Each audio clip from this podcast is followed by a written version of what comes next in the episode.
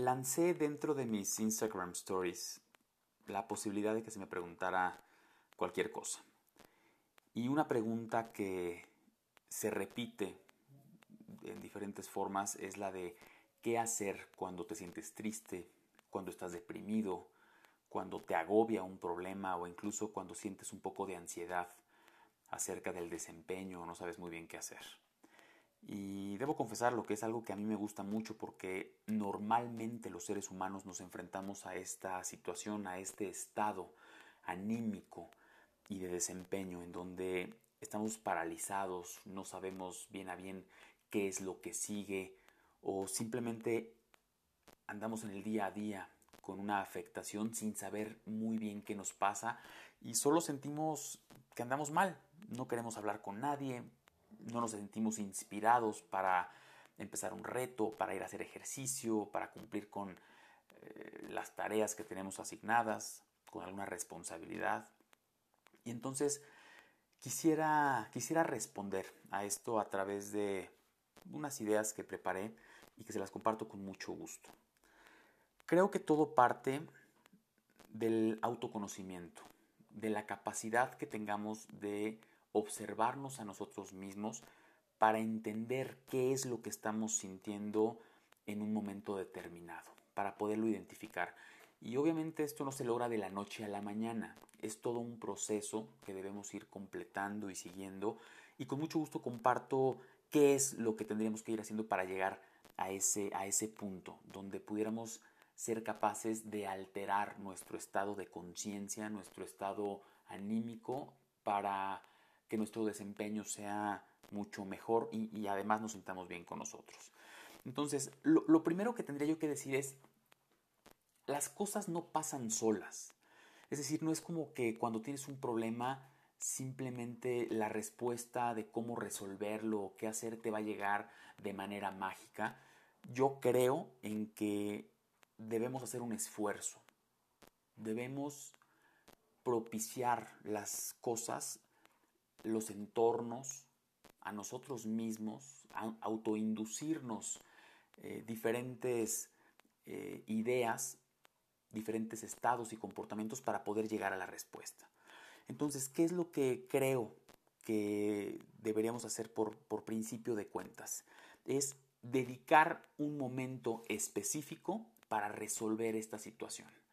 Y es muy curioso, pero a veces no lo hacemos. solamente el problema nos está dando vueltas en la cabeza. Lo traemos un día, dos días, de repente va y viene dependiendo de lo que estamos haciendo, de las personas con las que interactuamos. Pero en un momento te quedas solo y sientes ese malestar. Y a veces llegan a pasar ¿eh? varios días de tal forma que tú ya ni siquiera sabes muy bien por qué te estás sintiendo así. Sin embargo, sabes que no estás dando el máximo y que no estás logrando tu mejor desenvolvimiento y los mejores resultados. Entonces, lo, que se debe hacer es alejarte por un momento de tu entorno, sentarte en un lugar que muchos psicólogos llaman el, lugar seguro, en donde sepas que nadie te va a molestar, que puedes pensar de manera libre, eh, que tengas tranquilidad, que sepas que nadie va a interferir, ni, ni siquiera tú mismo. Y, las recomendaciones son como cuando eras niño y te pedían que hicieras tu tarea y te, te decían, pues ten a la mano todos tus instrumentos, ¿sí? Ten a la mano eh, tu lápiz, tu goma, tu calculadora, tu libreta, tu libro, para que no tengas que pararte y distraer tu actividad una vez que estés concentrado. Entonces, para mí esto es, el, es exactamente lo mismo. Cuando te ubiques en este lugar, tienes que estar listo. Llévate algo que, un pequeño snack, en caso de que te dé un poco de hambre, líquido suficiente por si te da sed, que tengas ropa cómoda, que puedas hablar con las personas importantes en tu vida y decirles que vas a estar ocupado durante los siguientes 30, 40 minutos o dos horas, el tiempo que tú necesites para resolver esta situación. Y a mí me gusta utilizar una metodología que lo que hace es responder a preguntas. Estas preguntas son herramientas que nos van a ayudar a reflexionar y a encontrar las respuestas que estamos buscando. Entonces, por principio de cuentas, se trata de estar en paz. Puedes utilizar algún ejercicio de meditación, de respiración, alguna música que te ponga en el modo adecuado y empezar a preguntarte qué es lo que siento. Esa sería la primera pregunta. ¿Qué estoy sintiendo? Ponle un nombre a ese sentimiento, a esa emoción. ¿Cómo lo siento? ¿Dónde lo siento? ¿Cuál es la intensidad de eso que está ocurriendo en mi cuerpo? Y es muy importante tratar de encontrar el origen de esa, de esa emoción, de ese sentimiento. ¿De dónde viene? ¿Dónde se originó? ¿Cuál es esa idea a la que le traigo dando vueltas en la cabeza, que se repite en mi mente una y otra vez? ¿Fue algo que ocurrió? ¿Fue una persona que hizo un comentario que no me, que no me gustó, que no me agradó? ¿Fue un ataque deliberado de alguien? ¿Fueron palabras? ¿Fueron caras? Y luego me, me gusta preguntarte, si es que se puede, ¿cómo puedes descomponer esa situación? Hacer un análisis de todos los elementos que intervienen en, ese estado de ánimo que tienes, en esa situación que viviste, en ese problema que no puedes resolver. Y hacer un análisis de las personas, quiénes son los involucrados, quiénes forman parte de estos eventos, cuáles son las ideas que traes en la cabeza, pero también las que se compartieron en ese momento. ¿Qué se cree sobre esto que te está afectando? ¿En qué momento ocurrió o fue en diferentes momentos? Porque a veces es muy frecuente que no haya sido una sola situación, sino el conjunto de, hechos que hoy te tienen así. Como decimos vulgarmente, puede ser que haya existido esa piedrita o esa gota que derramó el, recipiente y que entonces generó ese malestar en ti, pero no fue solo esa piedrita lo que lo hizo, sino todo el conjunto de situaciones previas las que te llevaron a estar como hoy estás. Haz una descomposición de las actitudes que las personas interesadas tienen. Y también vale la pena medir la relevancia, la importancia de eso que te está pasando porque si bien hay cosas que nos pueden hacer sentir muy mal, no necesariamente deberían de influir en, nuestro estado de ánimo.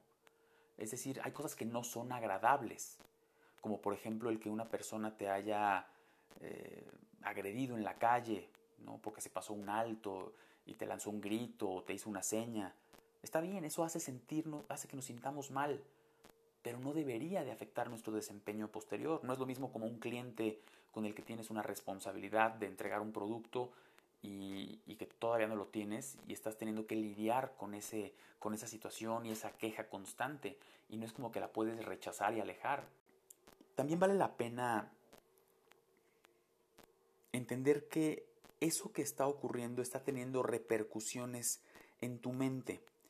Y, aquí me gustaría hablar un poco de la percepción. No es lo mismo lo que yo pienso que lo que yo creo que los demás piensan. Son cosas muy diferentes. Y vaya que nos afecta el comportamiento de los demás y lo que creemos que piensan. Hay un ejercicio que, yo hice, que yo reflexioné hace unos días porque yo pensaba, eh, no, no, es sano moverte por, las, por lo que tú crees que los demás piensan. Creo que el carácter 100% independiente, fuerte, no debe de prestar atención a, los demás en este aspecto, pero, pero nos pasa, no lo podemos evitar.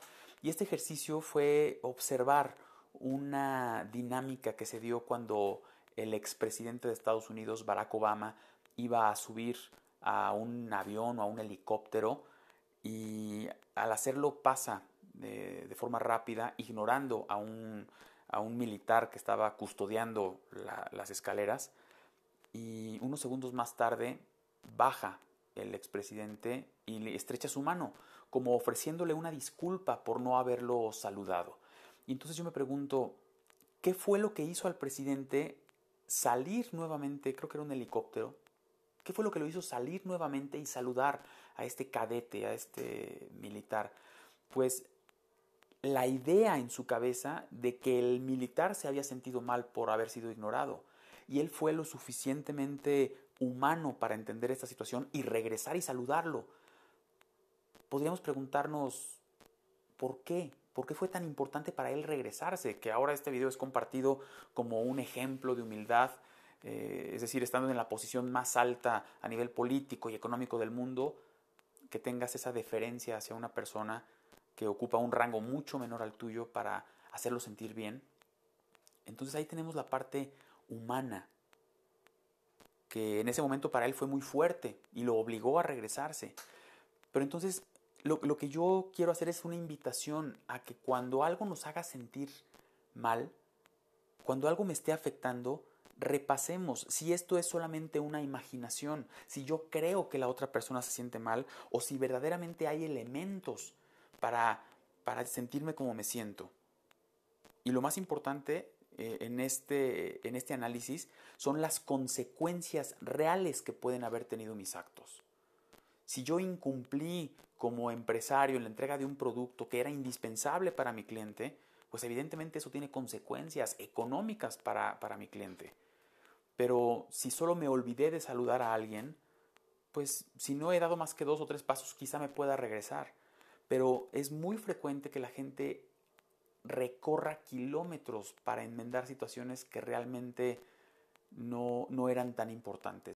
Entonces, una vez que yo identifiqué qué es lo que está sucediendo, si es real, imaginario, si tiene consecuencias, eh, lo que hago es ejecutar alguna de las técnicas que les voy a comentar ahora que pueden ser, les digo, debido a temas que me provocan ansiedad, un poco de depresión, un poco de tristeza, o incluso cuando siento que un problema me está rebasando. Entonces, por principio de cuentas, a, mí me gusta tomar distancia. Eh, creo que el tiempo es, muy, es una herramienta excelente para tomar distancia de las cosas, sin embargo, no siempre lo podemos hacer. Lo que me está afectando es real, es imaginario, tiene consecuencias, y mientras más completo sea el análisis, mejor podremos identificar si lo que estamos haciendo, si nuestros actos impactaron o no en nuestro entorno. Esa frase de que el tiempo lo cura todo es muy interesante porque no es que lo cure, simplemente pone distancia entre la situación y tú y eso te permite ver desde una perspectiva diferente lo que ocurrió. Entonces, cuando no tienes la posibilidad de esperar algunos días o incluso meses para ver si realmente el problema era grave o no, lo que debes hacer es tomar distancia mental, hacer un ejercicio de observar el problema como si no fueras tú, como si fueras otra persona, o adjudicarle el problema a alguien más y revisarlo desde, ese, desde, desde esa perspectiva. Una cosa que me funciona es hacer una comparación extrema. Es decir, cuando estoy viviendo un problema, cuando siento alguna ansiedad, lo que hago es poner en, la justa dimensión el problema. Muchas veces me imagino qué pasaría, y, con esto pido perdón si alguien está atravesando una situación de este tipo, pero yo me pregunto, ¿qué pasaría si, estoy preocupado por porque debo cubrir un compromiso económico para la siguiente semana y aún no tengo los recursos? Me pregunto, bueno, ¿y qué pasaría si hoy me hablara el doctor y me dijera, los resultados de tus análisis dicen que tienes cáncer, o tuviera un accidente y perdiera un brazo, o qué pasaría si ahorita un camión atropellara a alguna de mis hijas. El dolor que me provocaría esa situación sería mucho más grande que lo que estoy atravesando. ¿O qué pasaría si la cantidad que yo tendría que pagar, que tuviera que pagar la siguiente semana, fuera de 10 veces lo que, lo que tengo que cubrir? Entonces, lo que hago es magnificar el problema y cuando regreso a mi realidad me doy cuenta de que en realidad no es tan grave lo que estoy viviendo. Otra recomendación que yo utilizo para mí mismo es el hacer un recuento de las cosas buenas que tengo. Empiezo a hacer una lista de, de, lo que sí tengo en vez de lo que no tengo. Tengo salud, puedo caminar, puedo hablar, tengo un lugar donde vivir, tengo comida, tengo comida caliente, tengo una familia, tengo algunas pertenencias. Entonces todo eso lo empiezo a, a inventariar y a final de cuentas eso empieza a cambiar un poco mi estado de ánimo. También me gusta hacer ejercicios de programación neurolingüística en donde involucro actividad física para alterar mi estado mental. Y yo siempre lo he dicho, la programación neurolingüística no es una herramienta que te va a transformar la vida, pero definitivamente sirve para transformar momentos. Es decir, el yo visualizar momentos en, los que he sido muy feliz, recordar éxitos, mirar al futuro y visualizar que las cosas funcionan y salen bien, verme a mí mismo haciendo algo extraordinario y amarrando ese sentimiento de triunfo y de éxito, logra cambiar mi estado de ánimo. Y más cuando combino eh, actividad física, es decir, cuando hago que mi cuerpo asuma posturas de éxito, cuando expando mi pecho y abro los brazos y miro al cielo y corro y, trato de, gritar de forma que saco eh, energía que pudiera estar ahí acumulada, verdaderamente eso hace que me sienta bien por un momento. Y ojo, esto lo digo muy claro, eso no te va a transformar la vida. No quiere decir que, que por haber inducido en ti mismo un momento de alegría, de energía, de vigor, vayas a convertirte en una persona diferente eres tú mismo, simplemente tu estado de ánimo empieza a cambiar y es mucho más fácil emprender tareas que cuando estás eh, triste, con los hombros caídos, eh, agobiado por un problema y por una situación. Entonces la frase que me gusta recordar es, siempre decidimos lo que creemos que es mejor para nosotros. Y entonces eso explica el por qué yo he aumentado un par de kilos en estos, en estos dos meses. Yo he elegido no salir a hacer ejercicio y no me he sentido quizá lo suficientemente cómodo en mi casa para hacerlo. Entonces, no pasa nada. Yo elegí no hacer ejercicio, yo elegí el comer un poco más de carbohidratos, el descansar quizá un poco de esta rutina tan férrea que había venido teniendo en los últimos años y entender que yo soy el único responsable de esto y también lo pongo en su justa dimensión. A ver, ¿tiene algo, está muy mal que yo haya subido dos kilos? La verdad es que no, no pasa nada. Yo sé que inmediatamente en cuando empecemos a regresar a la, nueva normalidad, como los expertos le están llamando, pues volveré a hacer ejercicio y encontraré la manera de perderlos nuevamente. Entonces, hoy yo soy responsable de lo que pasó, lo acepto y doy vuelta a la página. Ya vendrá un momento diferente en donde yo pueda eh, empezarme a mover. Entonces de lo que se trata es de aceptar la responsabilidad de mis actos y a continuación hacer algo, porque yo creo que la inmovilidad es lo peor que nos puede pasar. Y también entender que el hacer algo puede implicar tomar una decisión, que en mi caso sería no voy a hacer ejercicio durante el siguiente mes y no pasa nada. Soy capaz de asumir las consecuencias de esta decisión que acabo de tomar, pero también la estoy poniendo en su justa dimensión. Cuando entendemos que nosotros mismos fuimos los que nos llevamos al momento en el que nos encontramos, creo que eso te hace descansar.